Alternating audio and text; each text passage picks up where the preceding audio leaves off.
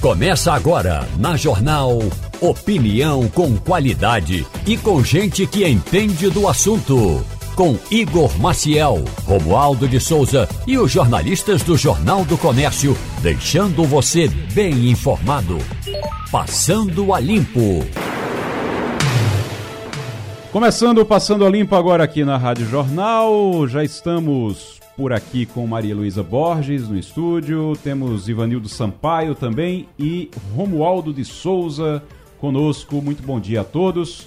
O Passando a Limpo começa agora nessa quinta-feira. Eu queria já já comecei, na verdade eu já comecei o Passando a Limpo aqui ouvindo a opinião de Ciro Bezerra sobre esse projeto de lei que foi aprovado, foi aprovado, tá? Inclusive Romualdo tem todas as informações desse projeto mas uh, inclusive já passou aqui quem foi que votou a favor, quem foi que votou contra. Estou com a lista aqui que o Romualdo passou.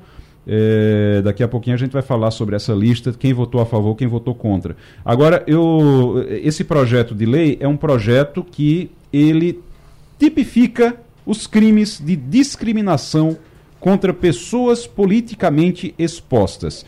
E aí ele começa com o artigo 1 e o artigo 2 Primeiro dizendo aqui quem é uma pessoa politicamente exposta, é, que são ocupantes de cargo no poder executivo, ministros, é, detentores de mandatos eletivos também no legislativo, presidente, vice-presidente de, é, da administração pública indireta, então de empresas também.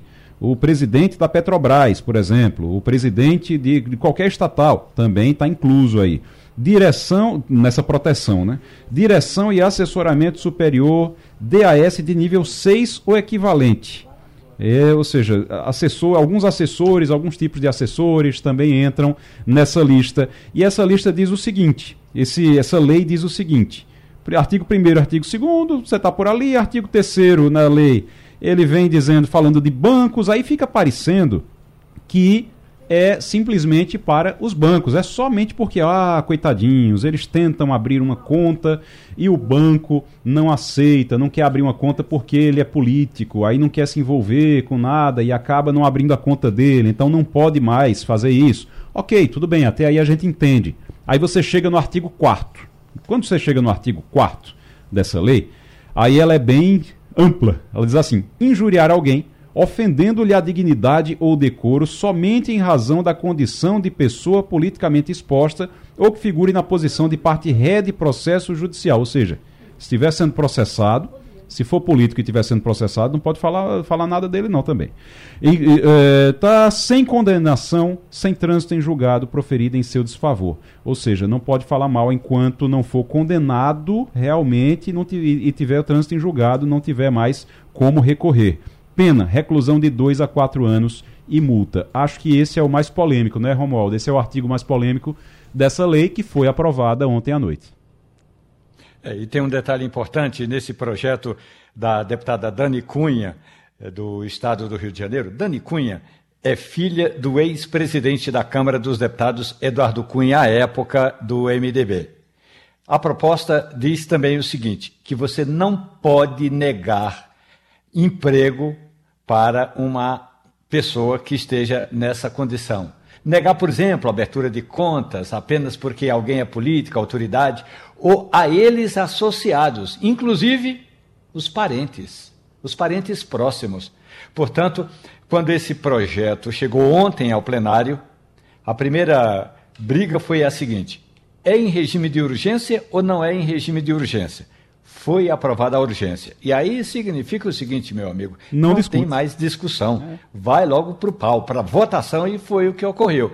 O relator, o deputado Carlos é, Cláudio Cajado, apresentou lá o relatório dele, não tinha tempo para discussão.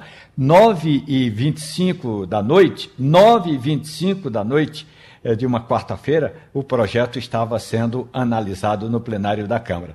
E aí o o projeto foi aprovado, muita gente até reclamou. Eu estava acompanhando essa votação, até porque é importante que a gente saiba, e o Sistema Jornal do Comércio tem feito sempre esse detalhe, né? Sempre que tem um projeto eh, de, de, destaque, a gente traz, inclusive, como se posicionou a bancada, os 25 deputados, e quando for para o Senado, os três senadores. Então, eu estava acompanhando e ouvi, por exemplo, a vice-líder do governo, a deputada Érica Cocai, do PT aqui do Distrito Federal, ela me disse: Mas escuta, com essa rapidez toda, a gente não vai nem discutir. Eu falei assim: olha, se a maioria, inclusive se o seu partido, o PT, orientou a favor do regime de urgência, é porque o seu partido, o PT, claro, e outras legendas também, o seu partido, o PT, porque eu estava me referindo e me dirigindo à deputada do PT, não quis debate. Então foi por isso que o regime de urgência foi aprovado. E o projeto imediatamente aprovado, com pouca discussão. Rapaz, é, é uma coisa, Maria Luísa, é uma coisa que chama atenção porque a gente já tem lei para isso. Você já tem lei para injúria e calúnia, difamação, para os crimes contra a honra. Então, parece, fica parecendo, e é assim, quando você pega. É a chincalhe isso. É, é a chincalhe. Quando você, quando você pega o texto, você vê que o texto é bem genérico injuriar alguém, ofendendo, é, pronto. É, ele é, é bem genérico. Deixar, é para deixar a pessoa com medo Exato. de chegar perto de um político, de um assessor, é, de alguém que esteja de alguma forma envolvida numa polêmica, num escândalo.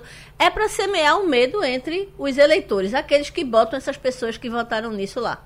Basicamente é, é isso. Vote em mim, mas não fale mas de mim. Não fale comigo. Não, não, não, vote em mim, me esqueça pelos próximos três anos e onze meses. E quando for em novembro do ano que eu vou me eleger, eu falo com você de novo.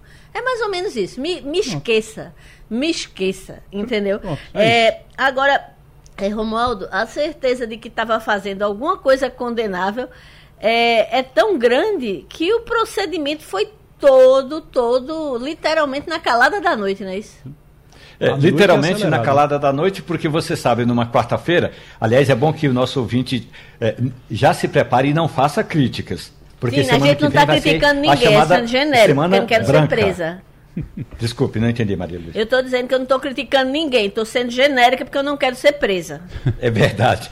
Ah, mas se você for presa, eu vou, eu vou é, visitá-la e levar um cafezinho. Fiança, tá bom. Mas, mas, Maria Luísa, olha o que ocorreu, foi o seguinte. É, antes da, da análise desse projeto, o presidente da Câmara dos Deputados, Arthur Lira, comunicou no plenário. Semana que vem é a Semana Branca. Semana Branca, meu amigo, é o seguinte: o parlamentar não precisa vir a Brasília, já está definido que não vai ter votação importante, ele pode vir a Brasília, mas ele não é obrigado.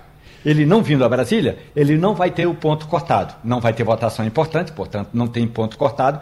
Por quê? Porque semana que vem é a semana do, do São João. Então, os parlamentares estão liberados. E aí, em seguida, entrou em votação esse projeto tem dois aspectos muito importantes. O primeiro deles é realmente com relação a essa crítica. O outro é que eu sempre escuto a palavra de um importante jurídica, juridi, jurista pernambucano, desculpe, jurista pernambucano. José Paulo Cavalcante diz o seguinte: num país como o nosso, em que o transitado em julgado é algo que se estende além do tempo, ou seja, demora muito, significa na prática que você vai poder demorar muito tempo para fazer uma crítica a um político, porque você só pode fazer a crítica se o processo contra ele estiver transitado em julgado. A gente ainda vai falar sobre esse assunto no programa de hoje. Daqui a pouco a gente vai conversar com a cientista política Priscila Lapa sobre esse projeto de lei.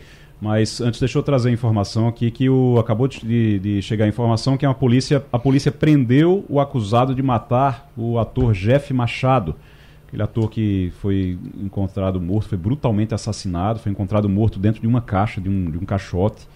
O Bruno de Souza estava foragido, foi encontrado no Vidigal, na comunidade do Vidigal, lá no Rio de Janeiro. Então a polícia prendeu o acusado de matar o ator Jeff Machado no Rio de Janeiro. Ivanildo Sampaio, a gente ainda vai, vai voltar a falar sobre esse assunto, mas é, fica complicado desse jeito, né? Fica muito complicado, a começar pela raiz, né? Quem é que apresentou esse projeto? Quem é essa deputada? Quem é o pai dela? Pois é. Não tenho nenhuma dúvida que isso é o AI-5 do Legislativo. É um jeito de aterrorizar, é um jeito de, como Maria Luísa disse, de aterrorizar, de assustar, de dizer, olha, você não pode. Eu, muito bom, Maria, muito bom a, a definição da intenção desse projeto, que foi aprovado pela maioria dos deputados. Vou repetir, a gente está achando um absurdo, mas os deputados não acharam não. Mas a, a intenção parece ser essa. Vote em mim, depois passe quatro anos, três anos e onze meses sem falar comigo, sem se dirigir a minha pessoa e depois eu venho aqui pedir seu voto de novo. Basicamente é essa Parece ser essa a intenção dos e deputados. você dá se quiser. E você dá o, É, voto se quiser é, também. você vota se quiser, é, tá? Você vota Assim, se quiser. É bom lembrar isso. É bom lembrar, é, é, leia direitinho quem é, quem é seu deputado, que, é que, ele, que, é- que tipo de ação ele faz. Porque a gente vai votar sem lembrar de quem votou e o que é que a pessoa fez durante o- o- os últimos quatro anos. É fácil saber, tá tudo na internet, uma busca rápida, você descobre tudo. É, quem foi, quem votou, quem votou no que você concorda, quem votou no que você discorda. Às vezes você está dando um voto para uma pessoa que faz exatamente o contrário de tudo que você pensa e que você defende. Então, dá uma olhadinha na atuação do seu parlamentar antes de sair de casa no próxima, na próxima eleição. Se bem que a próxima eleição não, não elege deputado, elege vereador, né? É, Mas isso vale pra vereador Mas vale, vale para qualquer prefeito, autoridade. Mas eu- estou dizendo, os vereadores não votaram nessa excrescência. É isso É, que eu estou claro, dizendo, claro. né? Uhum. Não houve esse projeto colocado em urgência na calada da noite, não foi feita uma regimentação é, é, absolutamente estranha, porque para votar coisa que é de interesse da sociedade é um inferno. Né? Pra, é, tem que ter moeda de troca, tem que ter tomar lá da cá. Verdade. Né? Para fazer um auxílio emergencial, a gente viu A confusão que quanto- foi. Exatamente. Com, Então, o povo, com o povo sem poder trabalhar no meio de uma pandemia. Morrendo de fome, A confusão que exatamente. foi para poder aprovar. Agora, Pra- quando é para aprovar isso, Uma coisa que é absolutamente esdrúxula, uma legislação que legisla sobre o que já está legislado, né? apenas para criar uma espécie de cordão de isolamento diante da, da- da- não só deles, né? porque eles disseram, não, não vamos botar só deputado, vamos botar todo mundo. Porque aí é, entra meu assessor, entra meu, meu é, é, é, chefe de gabinete, entra o chefe de gabinete ali do executivo, o- É. o, secretário, o ministro não vai reclamar porque ele também entrou. vai todo mundo. Agora, agora deixa Tem eu. que ir a sanção, né? Só pra gente. Só pra chamar o intervalo, Romualdo, isso tem que ir pra. A sanção tem que ir pro Senado ainda também? Tem que passar Ainda pelo Senado. precisa passar pela votação do Senado Federal. Ontem eu perguntei ao presidente do Senado e Rodrigo Pacheco me disse o seguinte: olha, aqui a casa é mais serena. Quando chegar por aqui, nós vamos discutir o assunto. O que eu ouvi de alguns líderes no Senado Federal? Esse projeto passou na Câmara. Chegando no Senado, ele vai caminhar sem esse regime de urgência. Se não houver o regime de urgência, ele vai para uma comissão temática. Primeiro, vai para a Comissão de Constituição e Justiça. Depois é que vai ao plenário. Então, tem mais tempo, tem mais alívio. Mas o que importa, é, é, como disse, muito bem disse, é, como bem disse. Nossa, hoje aqui está difícil. Como bem disse é, o, o nosso ouvinte que está mandando uma mensagem aqui, o que importa é a intencionalidade. Ou seja, a intencionalidade dos deputados, 252 votos a 163. 252 votos de parlamentares que concordam com esse projeto. 163 disseram não. E aí, sem dizer os nomes, pelo menos por enquanto, daqui a pouco a gente fala, Pernambuco tem 25 deputados federais. 13, a maioria, portanto, 13 votaram a favor de punir as pessoas que fizerem críticas a políticos, e aí a gente depois descreve quais são esses 13, 9 votaram contra o projeto. Doutor Felipe Prorasca, infectologista, já está conosco agora aqui no Passando a Limpo, porque, doutor Felipe, muito bom dia, primeiro. Seja muito bem-vindo aqui ao Passando a Limpo. Bom dia, bom dia a todos. Ô, ô, doutor Felipe, eu tô, eu tô com medo de, de febre maculosa agora. Eu já vi tanta notícia de febre maculosa que estou assustado. E eu tenho certeza que muita gente está por aí também preocupada, querendo saber quais são os cuidados, o que é que precisa fazer para não ficar exposto à febre maculosa, doutor. Olha, é natural que a gente fique receoso né, com toda essa situação que vem acontecendo no Sudeste, mas lembrar que é uma doença recorrente lá no Sudeste. Né? Algumas regiões do Centro-Oeste e do Sudeste já tem queixas de febre maculosa, na verdade faz parte de um grande grupo que a gente chama de rickettsia, que são bactérias em formato de, espiro, de espirilo e que elas vivem no animal, carrapato pica o animal e depois ao picar o ser humano ele transmite essa doença. Existem carrapatos específicos para determinados tipos de doença e aí você vai ter doenças como febre maculosa, Lyme, anaplasmose, febre quente, fumurino. São vários os tipos de doenças que são relacionadas a essa picada do carrapato. Nessa situação específica, o carrapato estrela é muito presente nessa região em que houve o evento lá em Campinas, Uhum. E lembrar também que, assim, historicamente tem casos de febre maculosa. Obviamente que pode acontecer surtos específicos, como uma grande aglomeração de pessoas numa área é, em que o carrapato coexiste. É, só até para atualizar as pessoas aqui, o, lá em Campinas está sendo investigado já o sexto caso de febre maculosa. Isso tudo após eventos num local só, né, doutor Felipe? Agora é uma mulher de 40 anos, que moradora de Hortolândia, lá em São Paulo, participou de uma feijoada. Na verdade, foram dois eventos. Teve uma feijoada no mesmo local, uma feijoada e depois teve um show no mesmo local. E as pessoas que estavam tanto na feijoada como no show, elas ou morreram ou, ou desenvolveram a doença. É sempre a picada de um carrapato é sempre a picada do carrapato. Sim. Não existe a transmissão do animal hospedeiro para o ser humano, nem existe a transmissão ser humano-ser humano. É sempre pela picada do carrapato. E aí, é aquilo que a gente falou, né? Aglomeração de pessoas numa área exposta. Obviamente, todo mundo agora sabe que esteve naquela área, se apresentar sintomas, vai proceder ao exame é, e fazer o diagnóstico precoce. Até porque febre maculosa ela tem diagnóstico e o tratamento é um tratamento muito simples, é um tratamento por via oral, uma medicação que você faz duas vezes por dia, um remédio barato.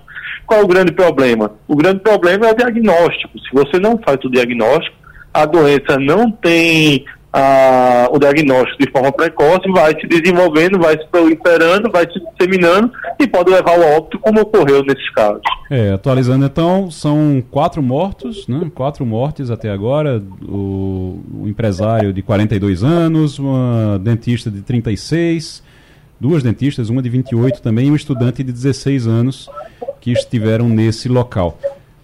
Maria Luísa Borges. É é uma dúvida. A gente, por acaso, tem alguma forma de é, é, identificar esses sinais? Porque pode ter acontecido das pessoas terem é, ou negligenciado, ou talvez a, a, os médicos não conseguiram é, associar e aí é, o caso agravou e terminou com a, com a morte dessas pessoas.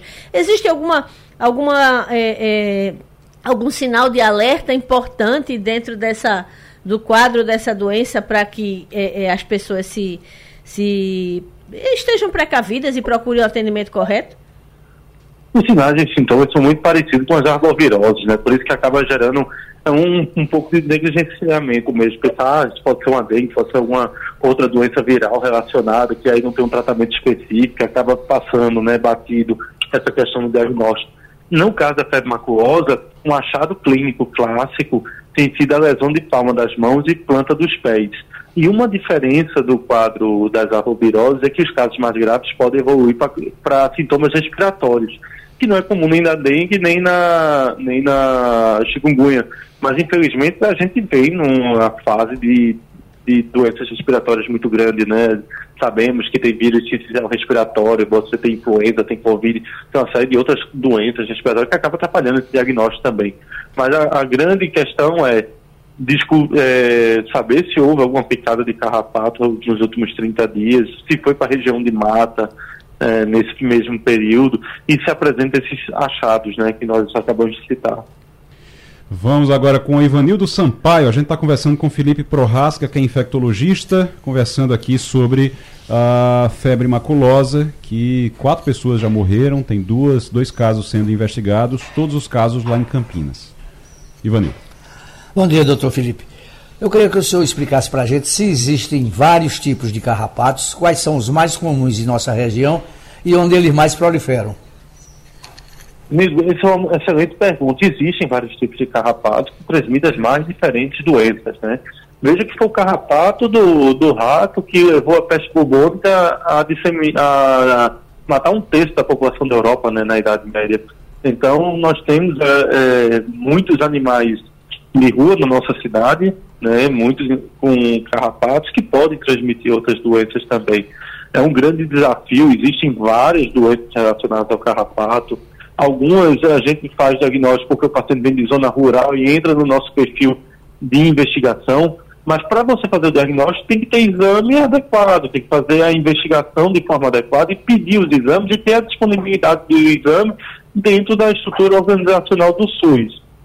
Porque carrapatos, nós temos vários. Esse carrapato estrela específico, ele é menos frequente aqui no Nordeste, né? Ele classicamente é o que passa a febre maculosa dentro do território brasileiro e ele é muito predominante na, no Sudeste. Mas existem outros tipos de carrapato no nosso meio que podem transmitir doenças como Lyme, como a própria febre maculosa, como a febre que do cavalo, como o tifo murino, como uh, o tifo é, rural. É, então, assim, patologias existentes em carrapatos não, não faltam no nosso meio. Agora, a presença desse carrapato estrela específico da febre maculosa é muito superior no Sudeste do que aqui no Nordeste. Vamos com Romualdo de Souza agora. Acompanhando aqui essa conversa, doutor Felipe Prorasca, muito bom dia para o senhor. É, se um dos é, fatores ou um dos vetores de transmissão é exatamente o carrapato, e muitos dos cachorros é, pegam carrapato, sobretudo aqueles cachorros de porte médio a grande, então é também necessário ou é preciso ter um cuidado com o cachorro, ou seja, fazer aquele acompanhamento para ver se o cachorro não está com esse carrapato. É, é, esse risco é iminente?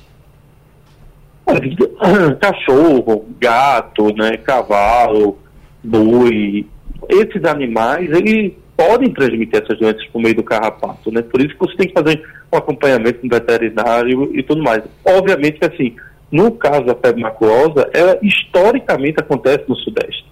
Os casos que vêm acontecer fora do Sudeste são casos de espaços. O que a gente chama a atenção nesses casos é que precisa ter uma investigação. Se você não dá diagnóstico, a doença não existe. Né? Se você não faz a solicitação do exame e não vai atrás e não faz o diagnóstico, ela não existe. Se você tem, por isso que é tão importante às vezes perguntar se tem animal dentro de casa ou se a pessoa tem contato com animais. Porque se ele tem contato com animais, você tem que incluir a possibilidade de doenças transmitidas desses animais para o ser humano. Isso tem que fazer parte da investigação para solicitação do exame para é, posterior o diagnóstico e tratamento. É, são doenças que são muito subnotificadas. Por quê? Por vários motivos. Primeiro, é, a burocracia para solicitar o exame. Segundo, a, questão de você fazer tratamentos empíricos para poder cobrir e fatalmente cobre um tipo de, de, é, de doença como essa. E terceiro, há uma dificuldade em notificação exatamente por não conseguir fazer o diagnóstico de forma adequada. Então, hoje, você vai falar de um retrato de que se tem tantos casos em, no Nordeste, mas quantos são devidamente notificados e solicitados exames? O número de coletas é muito baixa porque não se pensa que ele possa existir no nosso estado. Doutor Felipe Prorasca, infectologista, conversando com a gente aqui sobre febre maculosa. Doutor Felipe, muito obrigado pela participação, pelos esclarecimentos. Eu que agradeço a oportunidade e fico sempre à disposição. V deixa eu chamar agora a Diandra. Diandra Monteiro tem informação que é o seguinte: de ontem para hoje choveu muito e muito transtorno foi causado no Recife, na região metropolitana. Diandra está trazendo informação, agora há pouco a Cíntia trouxe informação de alagamento na Agamenon Magalhães. Eu queria dizer que ontem já não estava chovendo à tarde, já tinha passado a chuva à tarde e eu ainda passei dentro de uns rios ali dentro da, da, da Agamenon Magalhães para poder chegar em casa. Teve que, tive que enfrentar alagamento ainda na Agamenon. E aí eu acho que precisa se ver como é que está o escoamento da água ali na Agamenon, porque sempre alagou, é normal. Normal não. É, é, é, é hábito, realmente, todo mundo já está acostumado com isso, mas precisa ver como é que está, porque a impressão que a gente tem é que está pior. A impressão que a gente tem é que está pior, está alagando mais. Sei, Maria Luísa mora ali bem próximo, não sei se tem percebido isso também. Mas tem que se ver o escoamento da água ali, a drenagem, como é que está porque é algo que está chamando a atenção nessas últimas chuvas. O, mas Diandra tem informação agora sobre uma pessoa que foi atingida pela por conta das chuvas, foi atingida. Diandra Monteiro. Nossa equipe de reportagem chegou na rua Rosa Magalhães, que fica no bairro do Ipicep, no Recife. É uma rua que fica bem próxima à Avenida Recife, um ponto conhecido aqui na região metropolitana pelos alagamentos em dias de chuva. Hoje, os moradores amanheceram tentando contabilizar os prejuízos e também retirar a água de dentro de casa. Exatamente o que Ilza Araújo está fazendo nesse momento. Ilza, é um sofrimento muito grande saber que toda chuva vocês vão passar por essa situação. É, minha amiga, é realmente, você definiu bem, é um sofrimento muito grande. Porque é triste você ver a água invadindo sua casa, você com tudo, tudo em volta e nada pode ser feito. E não temos também nenhum órgão que venha aqui nos apoiar. Isso, Defesa Civil, CODECI, Prefeitura, Câmara, é, vereadores. Eu só sei que nessa historinha, em menos de dois anos, com a de ontem, são 22 vezes que eu tenho minha casa alagada. Móveis eu já não tenho como você presenciou, certo? Pois hoje é, já estão acabando com a minha saúde, com o meu psicológico, porque o meu sonho já foi destruído, certo? Virou um pesadelo. Meu sonho na casa própria virou um pesadelo. Essa é a verdade. E todo ano é isso. Todo ano não, gente. Desculpa, não é todo ano não, é toda chuva, toda maré, todo qualquer episódio que a gente olhe, que vê o céu nublar, meu Deus, é uma tortura, é um sofrimento. Fica registrado, então, o apelo dos moradores aqui da rua Rosa Magalhães, que fica no bairro do Ipicep, no Recife. Eles pedem providências da prefeitura. Eles falam, inclusive, que o órgão já está ciente desse problema, mas até agora nada foi feito para trazer melhorias para a população. Os próprios moradores até usam bombas de água, porque para tentar sugar, né, fazer a sucção do, da água, da quantidade de, de água de chuva que entra dentro das casas, para que o prejuízo seja menor. Diandra Monteiro, Rádio Jornal, Rádio Notícia. Que coisa. Você ouvia a declaração dessa, dessa senhora é. 22 vezes ter 22 a casa vezes. invadida pela água e não perceber nenhuma é, obra que, no mínimo, tente amenizar né, é, a situação. É, é, é, difícil, muito difícil. Daqui a pouquinho a gente vai voltar a falar no assunto nesse projeto de lei que foi aprovado na Câmara. Esse projeto que foi aprovado na Câmara, que Ricardo Noblat está chamando aqui de. É o projeto Você Sabe com Quem Está Falando. É exatamente isso mesmo. É exatamente isso. É a Câmara aprova a lei do Você Sabe com Quem Está Falando. É, e foi rápido, foi rápida a votação. Daqui a pouquinho a gente vai voltar a falar sobre isso, inclusive trazer aqui a lista dos deputados que votaram contra e votaram a favor. E lembrar também que você pode entrar no Rádio Jornal PE, arroba Rádio Jornal PE, lá no Instagram. Vai no Instagram e entra no arroba Rádio Jornal PE, porque você pode dar sua opinião também sobre esse projeto de lei você não, só tem direito de votar no seu deputado, no seu senador, mas aqui você tem direito de votar também. Você, você também pode dar sua opinião. E não, ninguém vai ser preso, não, viu? Por dar essa opinião aqui. Você acredita que políticos e parentes sofrem discriminação? Sim ou não? Entra lá no arroba Rádio Jornal PE, arroba Rádio Jornal PE, no Instagram e responde a enquete. Inclusive tem um vídeo que eu gravei lá também explicando isso, é, explicando lá no Instagram é, esse projeto de lei, detalhando esse projeto de lei. Daqui a pouquinho a gente volta a falar sobre isso.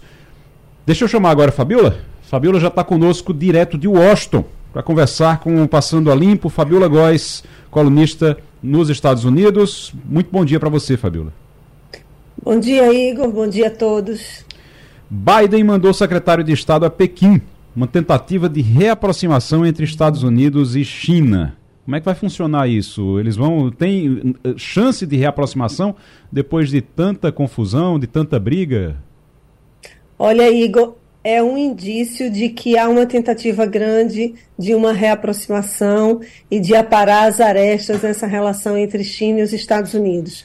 Porque é a primeira vez que o, que o Anthony Blinken, é o secretário de Estado, né, que é como se fosse o ministro das Relações Exteriores, vai até a China e nos últimos cinco anos é que tem uma autoridade de fato americana de um alto calibre como esse visitando a China, né? A gente teve sim a Nancy Pelosi, que foi a speaker, né, a presidente da Câmara dos Representantes aqui nos Estados Unidos esteve lá, só que não era uma visita assim tão oficial, inclusive o Biden nem o governo americano nem queria que ela fosse, mas agora de fato sim é um emissário. Ele está indo para parar as arestas. Eles obviamente vão conversar sobre assuntos espinhosos, assuntos relacionados à espionagem. O Blinken era para ter ido em março, para a China e acabou tendo que adiar a viagem para agora, vai ser a visita agora no dia 18, ele está indo para a China.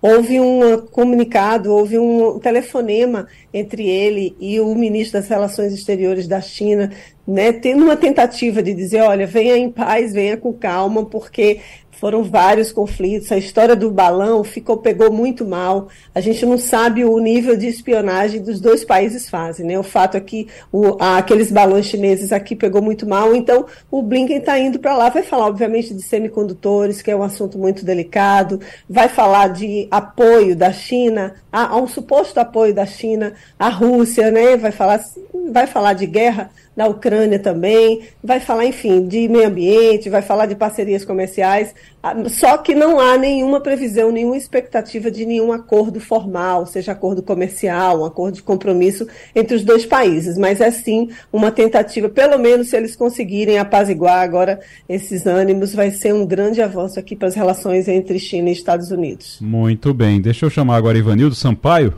para perguntar, para fazer perguntas também para Fabiola. Ivanildo. Bom dia, Fabiola. O Fabiola, esse julgamento de Trump dá a impressão para quem está fora dos Estados Unidos que foi melhor para ele do que pior. Ele angariou, parece que mais seguidores, tornou a pré-candidatura dele mais consolidada, enfim. Como é que qual é o resultado finalmente desse julgamento? Ivanildo, eu concordo contigo, viu? Porque só na noite em que ele falou para a população, após ele ser indiciado formalmente, ele ganhou 10 milhões de dólares para a campanha dele. Ou seja, ele está sim conseguindo manter a base dele fiel aquela população que não vota em Biden de jeito nenhum, em nenhum outro partido democrata, e que gosta dele, que gosta do Trump, que sabe, alguns sabem, inclusive, é um cinismo absurdo, sabem que ele está enrolado, que ele não deveria é, ser candidato, mas mesmo assim preferem que ele seja o candidato do Partido Republicano por questões conservadoras, por outros assuntos. Eles acham que o, Biden, o Trump foi um bom presidente na área econômica, eles acham que o Biden, o Trump tem uma boa imagem para o mundo. Enfim, tem vários os motivos pelos quais ainda o Trump está angariando né, esses apoiadores. Agora, é uma acusação grave, são os 37 casos, né, são 37 processos que ele está recebendo, de acordo com cada relatório que foi sorrupiado por ele, né? Porque ele guardou esses documentos secretos, eram informações que eram muito sensíveis. Ele foi pego num telefonema e ele fala claramente que eram documentos secretos. As pessoas que estavam ouvindo aquilo dali não tinha uma tipo um clearance que eles falam aqui é um termo usado para tipo averiguação criminal da pessoa para assumir algum cargo político. Eles dizem isso. Eles estão falando muito isso que ele falou, ele mostrou esses documentos, alguns para pessoas que não tinham idoneidade, vamos dizer assim, considerada pelos Estados Unidos.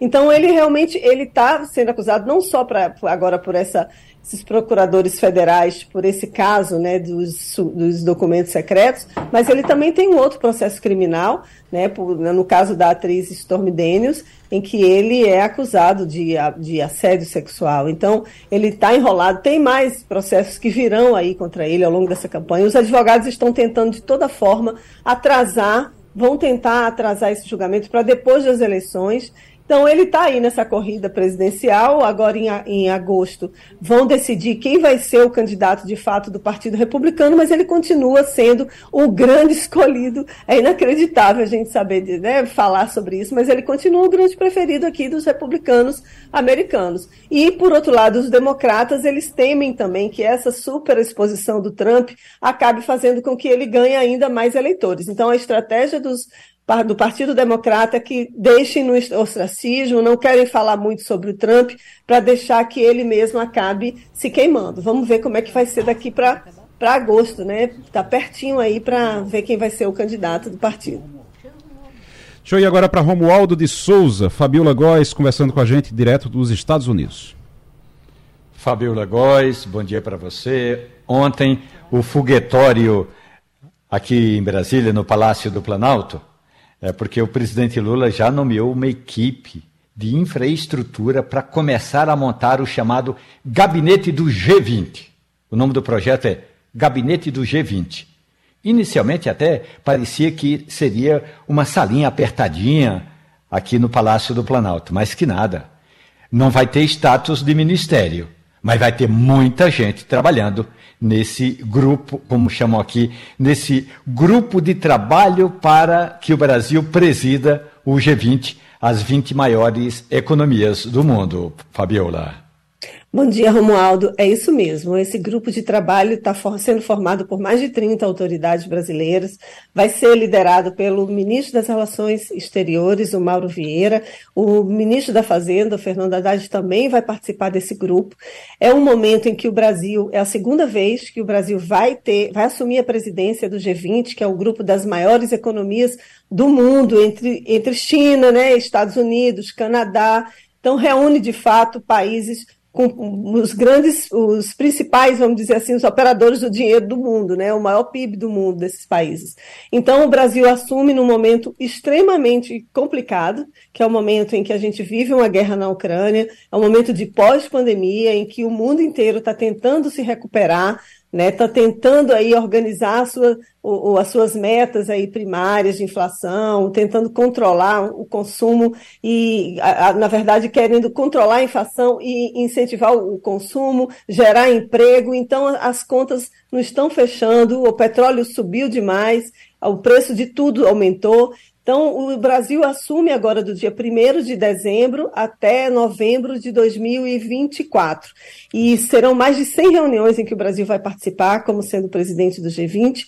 Agora, isso tudo mostra a importância do Brasil no cenário, voltando aí às grandes discussões do cenário internacional. O Google Trends, que é uma ferramenta do Google, em que mostra o número, como as pessoas estão sendo citadas, né? A porcentagem de pessoas, do nome das pessoas que aparecem relacionadas às notícias. E o Lula é o quinto nome do G20 mais buscado em pesquisas. Ele responde a 8% das buscas sobre chefes de Estado no período de 10 de maio a 8 de junho.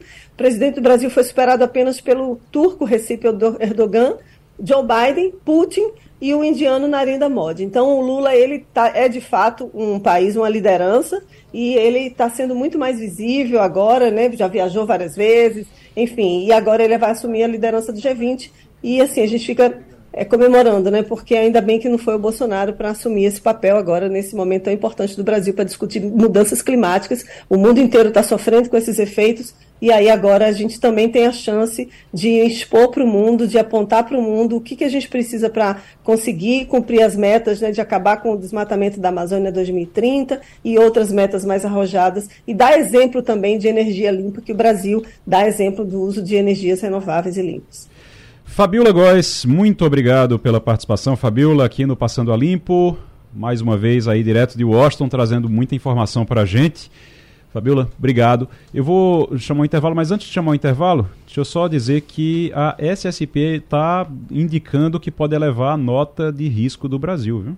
A nota de risco do Brasil pode ser elevada, está indicando aí que então as Na coisas. Na verdade, melhora, a, né? É, Elevar melhorando. significa melhorar a Não, nota é, do risco. exatamente. Tá? Está elevando a nota, melhorando a nota do Isso. Brasil. Classificação de risco com perspectiva positiva, SP, também sinalizando que pode elevar a nota, que pode melhorar a nota de risco do Brasil. Ou seja, menos risco e aí fica é, mais fácil é um caminho pra... é um caminho importante para por exemplo o governo poder baixar juros né? Exatamente. O, o, governo não o banco central, o banco central que é quem regula. O banco central exatamente pode baixar os juros com isso.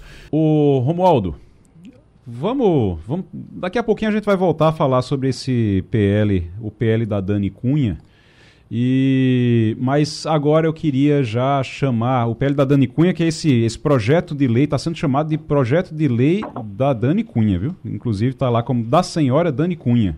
É como está lá oficialmente na, no site da Câmara. Daqui a pouquinho a gente vai falar sobre isso novamente, que é o, o projeto de lei que tipifica como crime discriminação contra políticos. A gente vai conversar, inclusive, com a cientista política Priscila Lapa daqui a pouquinho. Mas agora nós estamos na linha com o novo arcebispo de Olinda e Recife, o Paulo Jackson Nóbrega de Souza, novo arcebispo de Olinda e Recife, que chefiava a Diocese de Garanhuns, também aqui em Pernambuco, e foi escolhido agora como novo arcebispo. O Papa Francisco acolheu a renúncia de Dom Fernando Saburido, que é o, o, o era o arcebispo, e nomeou como novo arcebispo Dom Paulo Jackson Nóbrega de Souza, que já está aqui conosco para conversar com a gente. Doutor é, é, Dom, Paulo, Dom Paulo Jackson, seja muito bem-vindo aqui ao Passando a Limpo. Muito bom dia. Bom dia, Igor. Bom dia, doutor Igor. Doutor da notícia. oh, então, doutor Paulo. oh, a serviço, me, me, diga uma coisa, para gente, para quem está nos ouvindo agora, e que mensagem nesse momento o senhor passaria para os ouvintes, para as pessoas, para a comunidade católica é, que está nos ouvindo agora? Qual é a mensagem desse momento, desse início dessa caminhada agora? Eu creio, Igor, que a primeira coisa é uma mensagem de agradecimento a Deus, agradecimento ao Papa Francisco pela confiança, agradecimento a Dom Fernando Saborido, a Dom Macedo, a Dom, a Dom Pepeu, pelo trabalho tão belo realizado nessa arquidiocese de Olinda Mas uma mensagem também aos leigos, leigas, religiosos, religiosos, aos sacerdotes, uma mensagem de, de esperança, de alegria, uma mensagem de agradecimento pelo acolhimento recebido da parte de tantas pessoas, de tantas mensagens recebidas. E dizer que eu venho como o primeiro seguidor. Venho de uma diocese menor no interior, e a Arquidiocese de Recife tem uma complexidade enorme, mais de 4 milhões de habitantes, mais de 150 paróquias, uma diocese histórica com quase 350 anos, e terra de Dom Helder Câmara, de Dom Vital, Frei Damião, e da história bonita que aí se faz. Eu venho com muita abertura de coração, com muita liberdade, com muita alegria e com muita esperança para cooperar com o projeto missionário de Deus e para coordenar um pouco como arcebispo esse grande projeto de evangelização. Dom Paulo Jackson, novo arcebispo de Olinda e Recife, conversando com a gente aqui no Passando a Limpo, Maria Luísa Borges.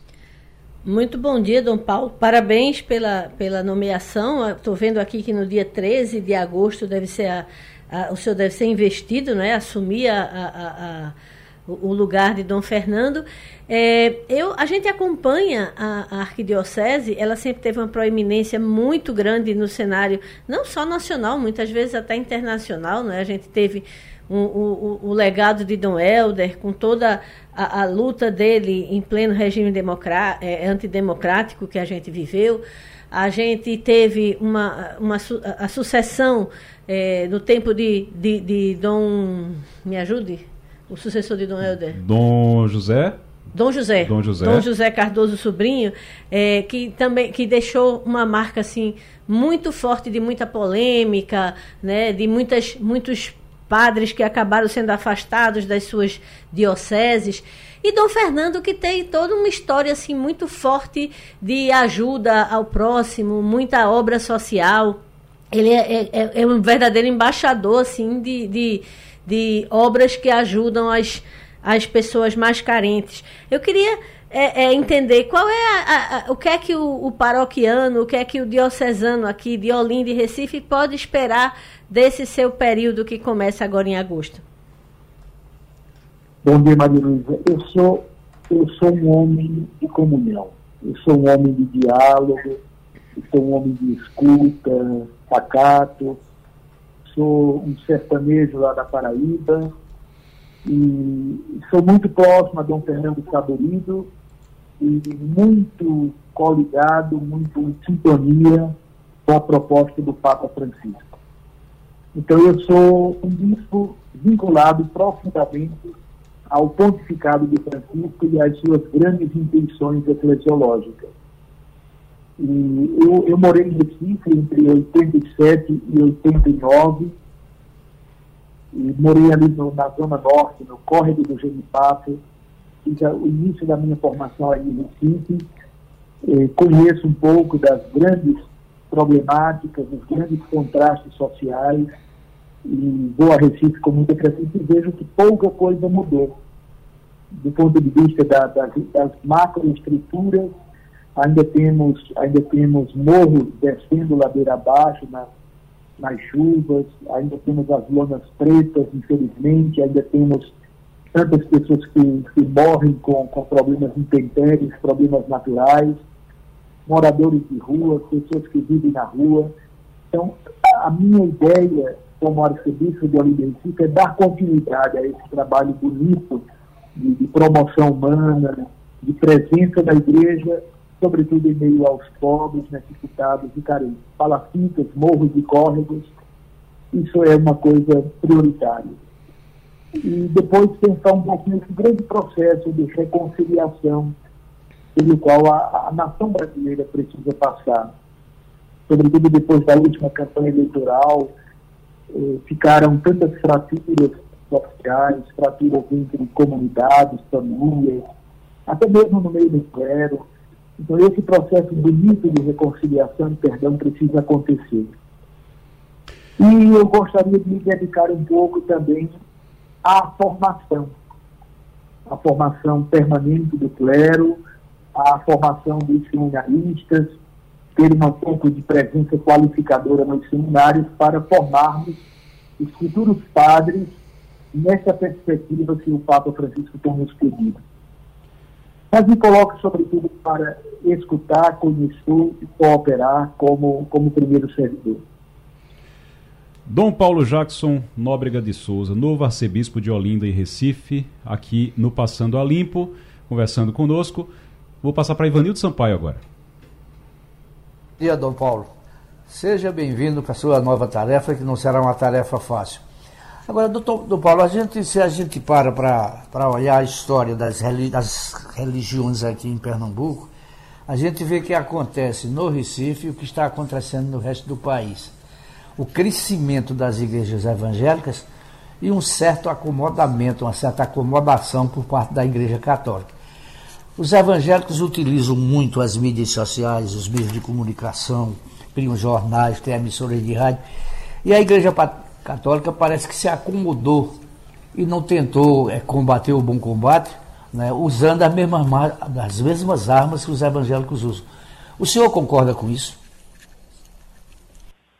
Eu diria assim, é, Ivanildo, é importante nós esperarmos os resultados do censo que está acontecendo neste momento, para termos dados mais objetivos.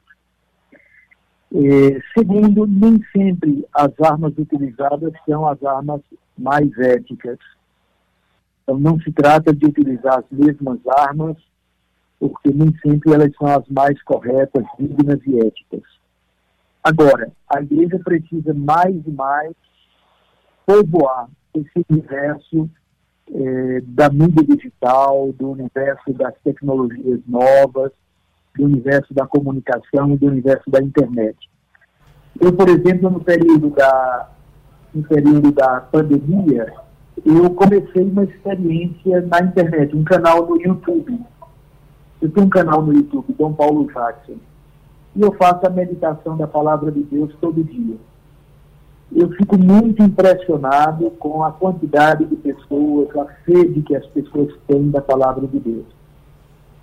A outra coisa também é que talvez o processo de institucionalização, não somente da Igreja Católica, mas o que está em crise são as igrejas que se institucionalizaram demasiadamente. E há muitas pessoas que hoje não são de nenhuma igreja, e mesmo entre as igrejas neopentecostais, há muito fluxo migratório entre elas, há muita oscilação. Então, talvez o fenômeno mais grave que eu digo hoje seja a existência de um número grande de ex-católicos e até ex-evangélicos que não querem mais professar nenhuma fé ou não querem mais se vincular a nenhuma instituição religiosa, a nenhuma igreja são os desigrejados, agnósticos, pessoas que não professam a fé, esse número tem crescido. E talvez aí esteja um filão que a igreja precisa dar um pouco mais de atenção. A juventude, especialmente nesse âmbito, é, é o público-alvo do processo da evangelização. Quando as pessoas fazem uma experiência pessoal de Deus, uma experiência pessoal do encontro com Cristo, e encontram verdadeiramente razões profundas para a sua fé e sua adesão pessoal a Jesus, elas não saem da igreja, elas se tornam verdadeiramente católicas ou evangélicas com convicção. Creio que aqui está o ponto fundamental, ajudar as pessoas a fazer uma experiência de encontro pessoal com Jesus Cristo. Dom Paulo Jackson Nóbrega de Souza, novo arcebispo de Olinda e Recife, seja muito bem-vindo é, Dom Paulo, muito obrigado pela participação aqui e que o senhor tenha um, um, realmente uma caminhada de, de muito trabalho, porque eu sei que dá muito trabalho, mas também de muitas realizações, viu? Muito obrigado, Igor, Maria Luísa, Evanildo, a todos os ouvintes da Rádio Jornal. Deus os abençoe, os proteja e os guarde sempre. A gente vai falar nesse bloco agora sobre o projeto de lei que tipifica como crime a discriminação contra políticos. A gente começou o programa falando sobre isso, vamos conversar com Priscila Lapa daqui a pouquinho, mas eu queria que Romualdo de Souza agora passasse a lista. Tinha gente me cobrando, inclusive. Quem foi que votou contra, quem foi que votou a favor daqui de Pernambuco nesse projeto de lei, Romualdo? Lá na coluna política, eh, lá na, na página do Sistema Jornal do Comércio, eu já publiquei a relação dos 25 deputados, é bom lembrar. Pernambuco tem 25 deputados federais e três senadores. Desses 25, 13 votaram a favor do projeto, nove votaram contra e três deles não estavam na votação. Os que votaram a favor de punir quem discriminar um político: Augusto Coutinho, do Republicanos, Carlos Veras, do PT, Eduardo da Fonte, do PP, Heriberto Medeiros e Felipe Carreiras, do PSB, Fernando Coelho, do União Brasil, Fernando Monteiro, do Progressistas, Fernando Rodolfo, do PL, Guilherme Uchoa, do PSB, Lucas Ramos, também do PSB, Lula da Fonte, do PP, Silvio Costa Filho, do Republicanos e Valdemar Oliveira, do Avante. Votaram contra o projeto a deputada Clarice Tércio, do PP, Clodoaldo Magalhães, do PV, Coronel Meira, do PL, Luciano Bival, do União Brasil, Maria Raiz, do Solidariedade, Mendonça Filho, do União Brasil, Pastor Eurico, do PL, Renildo Calheiros, do PCdoB e Túlio Gadelha, da Rede Sustentabilidade. André Ferreira, do PL, não estava no plenário, Isa Ruda, do MDB, e Pedro Campos, do PSB, estão em Nova York, nos Estados Unidos, participando de um evento sobre pessoas com deficiência. O, o Romualdo, Polícia Federal orienta, não coloque dinheiro na cueca. Como é isso, rapaz? É... Esse assunto está indo para o Conselho de Ética. Essa questão toda envolve um parlamentar que a gente até durante muito tempo se esqueceu dele. Se esqueceu porque aconteceu uma cena é, de ação da Polícia Federal. A Polícia Federal chegou na casa de um senador lá em Roraima e o senador estava com dinheiro. Dinheiro que até agora ele não disse exatamente a origem. Aí foi assim. De manhãzinha, a Polícia Federal, era 14 de junho de 2020, chegou na casa do senador Chico Rodrigues. Chico Rodrigues é do, do União Brasil de Roraima. E aí prendeu o senador e com ele foram encontrados recursos da ordem de 15 mil reais, que, segundo a Polícia Federal, o dinheiro estava no interior de sua cueca, próximo às nádegas. E mais, 18.150 nas vestes íntimas, ou, ou seja, mais de 30 mil reais ali, ó, dentro das calças. Aí a investigação começou, foi se desenrolando. À época, Chico Rodrigues era do Democratas, pediu 60 dias, mais 61 dias, passou 121 dias de licença e retornou. Ninguém mais tocou no assunto. o Conselho de Ética, que na verdade é a Comissão de Ética do Senado, estava é, entregue às moscas, porque ninguém se preocupou em instalar, reinstalar, fazer funcionar o Conselho de Ética. Ontem, o Conselho de Ética do Senado voltou a funcionar, vários projetos, vários processos foram desenterrados e o principal deles é esse que trata do senador do, eh, do estado de Roraima, que estava com dinheiro dentro da cueca. Aí ele disse o seguinte: eu fui dominado pelo pânico e pelo medo, então eu guardei o dinheiro ali dentro das calças. Foi onde o dinheiro foi encontrado em que parte do, do corpo? É, segundo o relatório da Polícia Federal, 15 mil reais, abre aspas, no interior de sua cueca, vírgula, próximo às suas nádegas. Relatório da Polícia Federal. E mais, 18.150 nas vestes íntimas do parlamentar. É. Estou imaginando é, é, é, a pessoa é, receber esse dinheiro sem saber por onde ele andou. As definições de dinheiro sujo foram atualizadas, né? É. O Total. Ivanildo Sampaio. Dinheiro na, na cueca é algo que não foi a primeira vez, né? Inclusive. Não, há, há exemplos anteriores. Aliás, como um deputado do PT. Mas, é. mas o, o Igor, Oi. veja bem, entre esses deputados que votaram pelo projeto, pela aprovação do projeto, Sim. alguns têm toda a razão para votar. Fernando Coelho, é, Carlos Veras, Guilherme Uchoa, Eduardo da Fonte.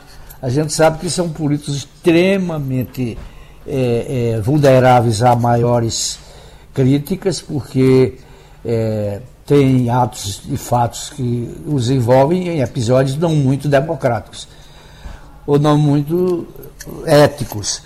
Então, por exemplo, se você pega Fernando Coelho, ele é filho do ex-senador Fernando Bezerra Coelho, cuja ficha é cheia de denúncias que, verdadeiras ou não, são denúncias. E essas denúncias vão para a mídia. Evidentemente que eles não querem que isso vá para a mídia, não é? Então, é, é uma coisa que, que a gente imagina é. por que votaram e como votaram. É uma coisa que. É um é trabalho coisa... contra a é. democracia? É. é, é sim. Nem na, na, época dos governos militares a gente viu isso. O AI-5 prendia, torturava, matava, mas estava claro lá. Se uhum. fizer isso, isso não pode. É, agora, esse, deixar essa coisa, esse julgamento, sei lá, fica na nuvem. O cara fez ou não fez, eu não posso criticar, não posso sequer comentar. Isso não pode ser aprovado, mas de maneira nenhuma. É, eu estou vendo aqui é, quantos votaram, por exemplo, do PT. O PT orientou, o Romualdo começou falando sobre isso, né? Inclusive, Romualdo, o PT orientou a votação para aprovar o projeto da Dani Cunha, que é filha do Eduardo Cunha. E 43 parlamentares do PT votaram, teve o apoio, o projeto foi aprovado com o apoio de 43 parlamentares do PT e os petistas compõem quase um quinto dos 252 votos responsáveis pela aprovação da proposta que pode blindar, inclusive, olha só, alvos da Lava Jato. E aí entra bem na, nisso que, na, no, no, que Ivanildo estava falando. Quem tem ali, quem está ali, é, é, os alvos da Operação Lava Jato, o pessoal que tem é, tá de alguma forma ligado a alguma investigação ou alguém tem alguém ligado a alguma investigação acaba também tendo interesse de aprovar. E o PT, 43 parlamentares do PT, aprovaram o projeto da filha do Eduardo Cunha. Na linha já com Priscila Lapa, cientista política, conversando com a gente agora. Priscila, seja muito bem-vindo, muito bem-vinda aqui, professora. Eu que agradeço, Igor. Bom dia, sempre bom conversar com vocês. Professora, o, a, a gente vem falando desde o início do programa sobre esse projeto de lei e um projeto que ele tipifica como crime você criticar políticos, políticos com mandato ou não. Eu estou deixando isso bem claro porque desde o início, porque não é só com mandato. Se você tiver mandato, se você teve mandato agora, acabou o seu mandato, você tem como se fosse uma carência ainda de cinco anos, segundo o projeto. Você passa cinco anos ainda sem poder ser criticado porque você teve um cargo público. Uh, eu estou recebendo várias mensagens aqui. Eu, gravei um vídeo, inclusive, pra, no, no Instagram, e várias mens mensagens chegando e muita gente criticando e falando do absurdo que é isso. É, não já existe lei para isso, não, professora? Por que é que estão criando isso? É, é só para aterrorizar mesmo? Olha, é uma das coisas mais descabidas que eu já ouvi nos últimos tempos. Né? Eu vi teu vídeo no, no Instagram, fiquei até assim, bastante impactado. Foi muito legal o seu vídeo, porque justamente a gente tem que fazer uma reflexão mais profunda do que tem nos levado a uma agenda dessa natureza, né? Assim, é como se estivesse faltando temas, estivesse faltando questões sobre as quais a classe política pudesse deliberar, legislar é, dentro da sociedade. A gente tem coisas muito mais urgentes, importantes, relevantes para discutir fóruns de debates importantíssimos, inclusive dentro dessa linha da liberdade de expressão ou não, de todos esses aspectos que tangenciam né, esse, essa questão aí desse, dessa, desse projeto de lei. A gente recentemente no Brasil é, passou por um, uma discussão na Câmara dos Deputados que não envolveu a sociedade, que raramente essas discussões têm envolvido de forma mais efetiva a sociedade, né, sobre toda uma regulamentação né, das redes sociais, né, das plataformas, da atuação né, dessas instituições. O projeto, na época, né, sofreu emendas e tal, ainda não foi é, totalmente, não virou lei, de fato, e a sociedade sai é, retirada desse debate e vem depois, logo em seguida, uma agenda como essa para tratar de um assunto completamente irrelevante. Né? E aí a gente sempre lembra, eu gosto quando fala desses, dessas visões, assim, é a classe política alimentando com medidas dessa natureza, é, aquela percepção negativa, arraigada que a, que a sociedade tem sobre a política do Brasil. Né? Todos esses levantamentos que são feitos sobre a credibilidade das instituições políticas, o grau de confiança do cidadão na política e nas instituições, isso no Brasil sempre é muito mal pontuado, né, quando gente coloca o Brasil em comparação com outras democracias é, parecidas né, com o mesmo sistema político. O Brasil sempre fica muito mal nesses rankings, e aí medidas como essa, elas só vêm alimentar esse sentimento negativo, essa percepção de que a classe política olha muito mais para ela mesma, né, ela tem como força principal da sua atuação a defesa dos seus próprios interesses do que propriamente os interesses republicanos. Né? Priscila Lapa, professora, cientista política, conversando com a gente aqui no Passando a Limpo. Maria Luísa Borges. Bom dia, Priscila. Eu falei mais cedo aqui, quando a gente começou essa discussão no início do programa, que é, é, de fato é terrível ter uma classe política que, que só olha para si, que só pensa é, nela mesma e que está mais preocupada com é, não, não levar um fora de alguém no meio da rua do que realmente em legislar é, pelo bem da, do povo brasileiro. Mas existe uma coisa que a gente não pode esquecer: nenhum político, ninguém que está lá em Brasília, ninguém que foi lá votar, é, desceu no espaçonave de Marte e foi virou deputado. Todos eles foram votados, foram eleitos. E são exata, é exatamente essas pessoas que votam e que elegem que basicamente reelegem, não sabe o que é que o parlamentar fez, nem tem ideia de, de como ele votou, nem tem ideia de que ele está preocupado é, em lhe mandar prender se você reclamar dele, porque é isso que o projeto diz. Você, um parlamentar chegar no meio de uma comunidade, é, uma dona de casa está revoltada por alguma coisa que acha que ele não fez, falou mal dele, ela pode levar voz de prisão se esse projeto passar no Senado, se esse projeto for sancionado pelo presidente da República, Luiz Inácio Lula da Silva, é, é, e se não for, e se, e se for vetado, se o veto não for derrubado. Ou seja, a gente está falando de pessoas comuns que podem ser presas se ofenderem, digamos assim, a honra de a, um, um, parlamentar ou qualquer assessor ou qualquer pessoa que por acaso esteja politicamente exposta. A pergunta é: por que, existe na população essa falta de cuidado na hora de votar, tipo, de não procurar saber o que é que seu parlamentar está fazendo. É, do ponto de vista de ciência política, tem alguma coisa, tem alguma esperança da gente mudar uma situação tão cruel nesse país que a gente vive? É, excelente pergunta, Maria Luísa. Esse é, um dos, é uma das preocupações em quem, dentro da área da ciência política, estuda essa questão do, dos indicadores de democracia. Né? O que, que compõe uma democracia? Então, tem vários requisitos para você criar critérios e entender se um sistema político pode ser considerado é, mais democrático né, ou menos democrático. E esse pilar é, da transparência e de, da relação da contabilidade, que é esse controle que os representantes sofrem dos seus representados, ele é um dos pilares mais estudados, assim, mais é, colocados como é um elemento que fragiliza demais o sistema político quando isso não é, é arraigado culturalmente, né, quando isso não é, essa relação ela não é não está na essência da cidadania, né? É a coisa básica de você é, eleger alguém, dar alguém um mandato, esse nome mandato, ele tem uma razão de ser, né? Você está delegando a ele o poder de tomar as decisões em seu nome, e o mínimo que quando a gente delega algo a alguém, a gente acompanhar se aquilo está funcionando bem ou não. E essa é, relação ela desde a origem da formação da nossa república era muito fragilizada por vários aspectos. O primeiro é o desconhecimento. Eu voto em alguém que eu não sei exatamente para quê, por que ele faz, qual é a diferença entre um senador e um deputado federal, por exemplo, eu não entendo muito bem qual é a dinâmica de funcionamento, por que, que eu tenho que ter instâncias legislativas no município, no estado e na União, né? Então, quando você desconhece, você não acompanha. Isso já é um primeiro aspecto que a gente precisa de um investimento em, em médio e longo prazo muito grande na formação das pessoas de, sobre a visão do sistema político. Não aquela discussão de levar a política para a escola, ideologias e tal, essa ideia da escola sem partido. Mas uma formação de entendimento do nosso sistema político, que eu só acompanho aquilo que eu entendo. Então, esse é um aspecto de investimento que a gente não tem no Brasil.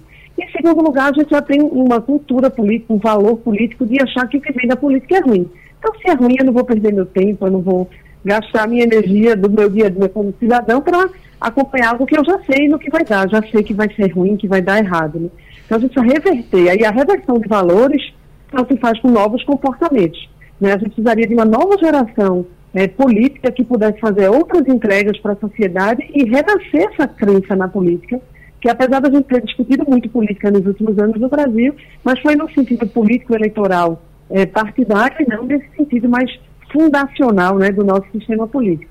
Aí o pior, Maria Luísa, é que a gente fica achando assim, um projeto de lei como esse é completamente descabível, ele não tem nenhuma razão de ser, ele não tem uma justificativa moral, não, não é cabível, mas não é impossível que ele se torne lei. Antigamente no Brasil, quando surgiu um negócio desse, a gente dizia, tá, alguém teve uma ideia aí maluca, vai tentar aparecer com essa ideia, mas daqui a pouco ele vai ser engolido né, por outras ideias e por outras questões.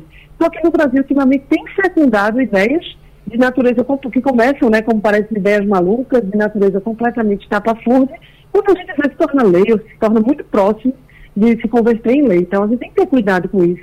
Nesse momento, a sociedade precisa entender que ela tem um papel, que a omissão não nos leva à solução do problema e tentar reverter medidas dessa natureza, dizendo, olha, a democracia digital, a maior possibilidade de acompanhamento por meio das redes sociais, ela não deve ser favorável ao político no período eleitoral. Ela tem que ser algo que se reverta também para esse aprofundamento da relação entre representantes e representados. É doer quem doer. Romualdo de Souza, a gente está conversando com Priscila Lapa, cientista política, sobre o projeto de lei aprovado ontem na Câmara que pune discriminação contra políticos. Não pode mais falar mal de políticos, senão vai preso, tá? É prisão, de dois a quatro anos de prisão. E ainda tem um detalhe, não é, professora? É que esse projeto ele abre um leque tão grande que pode chegar, por exemplo, a oficiais generais, integrantes do Poder Judiciário e até dirigentes, dirigentes de partidos políticos. Eu entendo que, se de um lado, na Câmara dos Deputados, houve uma articulação de diferentes legendas, e aí só para pegar duas importantes, o PL, que é o partido do ex-presidente Jair Bolsonaro, e o PT, que é o partido do atual presidente Luiz Inácio, ou seja, essas duas esferas partidárias deram-se as mãos, também é fundamental que a gente entenda que, tá, vamos votar esse projeto, se colar, colou. Se colar, colou, colou na Câmara, ao chegar ao Senado, pode ser que não cole, mas também é preciso que a gente escute a sociedade ou até instigue a sociedade a participar. Meu amigo, minha amiga, você que está conosco agora na Rádio Jornal, ouvindo Passando a Limpo, 10 horas e 21 minutos. Se você pressionar o seu senador, só são três. Ele, no mínimo, vai saber se você gostou ou não gostou desse projeto, Priscila. Exatamente, a hora é essa, né? A gente não pode ter uma atitude reativa apenas. Eu acho que muito pelo contrário. Em algumas democracias que são mais plebiscitárias, né? Que às vezes plebiscitária no sentido de que o cidadão se sente mais participante na condução dessas agendas. No Brasil tem um descolamento. A gente tem momentos críticos, tem alguns, algumas medidas, alguns projetos que geram algum tipo de mobilização, mas, em geral, existe uma desmobilização da sociedade em torno dessas questões.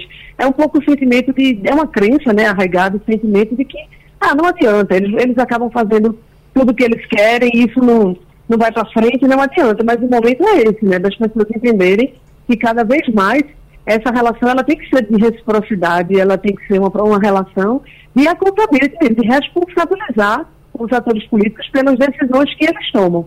Né? Essa questão do politicamente exposto no Brasil sempre tangenciou um pouco o debate sobre essa questão do livre exercício do mandato. Isso é um resquício ditatorial de que assim, em algum momento a gente precisou criar uma certa imunidade parlamentar para que aquele parlamentar imbuído do mandato ele pudesse fazer uso do seu mandato de forma né, sem sofrer censura, sem sofrer limitações.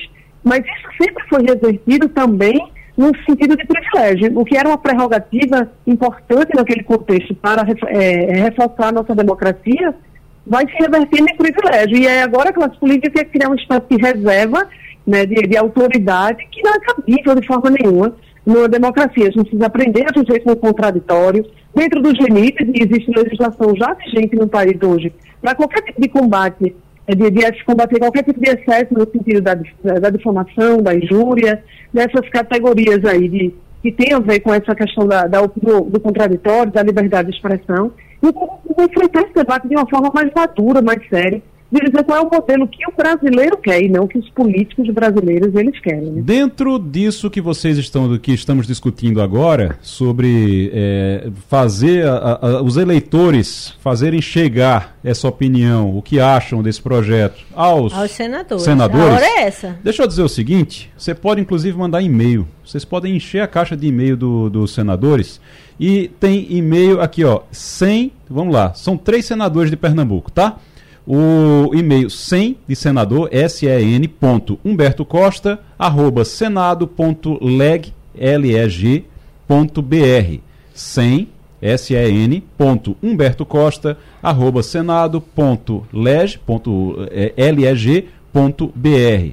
Tereza Leitão, sem também, sempre tem esse sem no início, sem ponto, sen, ponto, Tereza Leitão, sem acento, arroba senado.leg, .br.leg.br.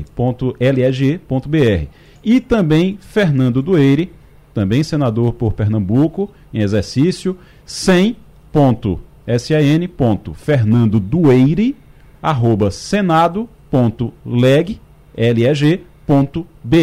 Tá certo? Então pode ir lá. Anotado. E anotar, anotar e encher a caixa de e-mail deles dizendo o que é que vocês acham desse projeto, porque, lembrando, eles não votaram ainda, esse projeto vai chegar para eles, eles vão. É que eles venham a público votar. dizer como vão votar. É, seria muito era, importante. Eu, eu, acho que era bem seria honesto, né? São só três. É. São pessoas, inclusive, a, a, o microfone da Rádio Jornal está aqui franqueado para quem quiser seria declarar o seu voto. Seria importantíssimo. Microfone da, da Rádio Jornal, do Passando a Limpo e dos outros programas aqui, o horário que eles puderem, seria importantíssimo também eles dizerem o que é que eles pensam disso. Mas deixa eu chamar Ivanildo Sampaio agora para a gente encerrar.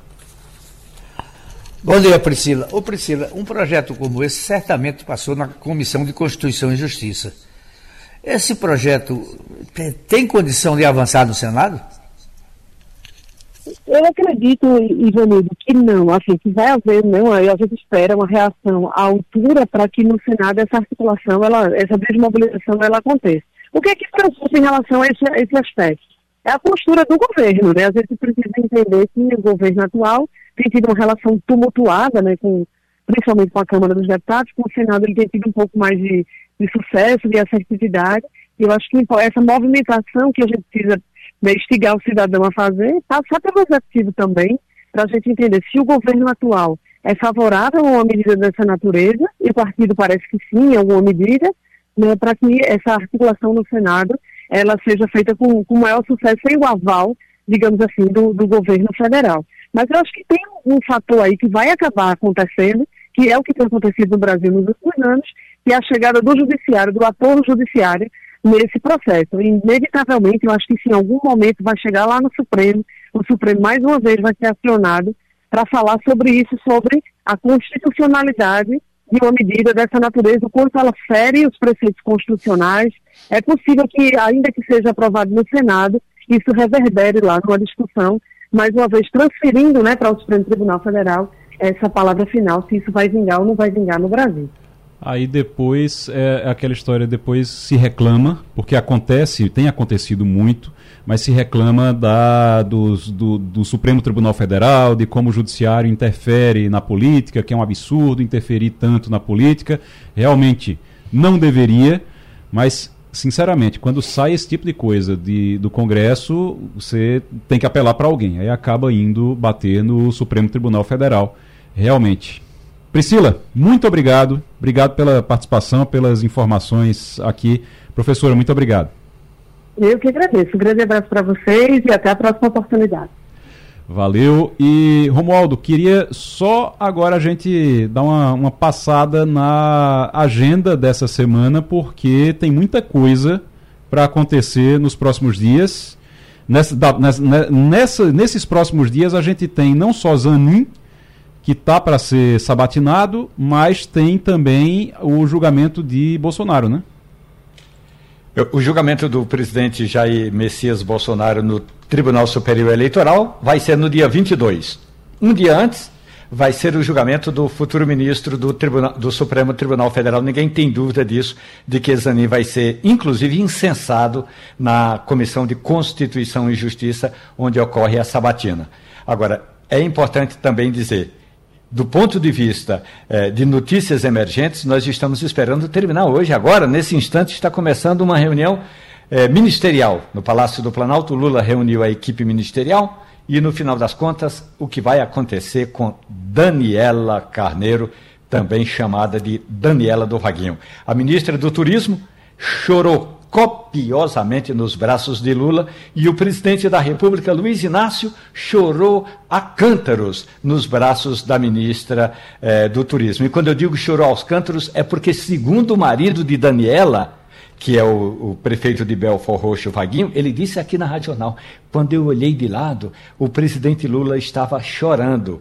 E quando eu olhei para minha mulher, ela também estava chorando. Então a gente já sabe que, pelo visto, pelo andar da carruagem, foi uma despedida. Hoje, Daniela apresenta o relatório dela, como trabalhou, como ficou esse tempo todo no Ministério do Turismo, e a expectativa é de que já no próximo, na próxima semana ela receba um outro cargo. Não é tão importante como ministra do Turismo, mas se olhar o tamanho do caixa, é maior do que o Ministério do Turismo, porque ela deve assumir a responsabilidade de ser uma espécie de chefe do escritório do Ministério da Saúde no Rio de Janeiro. Ô Romualdo, vamos ouvir rapidinho aqui o presidente Lula, porque você disse que ele está numa reunião e a gente está ouvindo ele agora. Olha. Reunião eu disse, nesse governo não haverá política de ministro.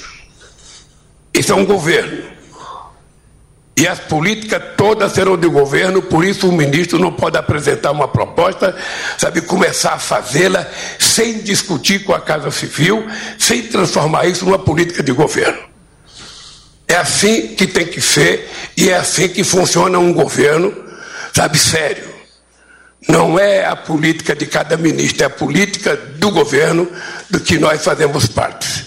Então, seja na questão da justiça, seja na questão da educação, seja na questão da igualdade racial, seja na questão dos direitos humanos, e nós vamos tentar então estabelecer, sabe, o que nós vamos fazer daqui para frente, comunicar à imprensa e pedir para que a imprensa possa ter condições de todo, a cada dois meses ou a cada três meses, ô Rui, a gente fazer como fazia no parque, a gente presta contas à imprensa brasileira do que está sendo feito daquilo que nós decidimos fazer.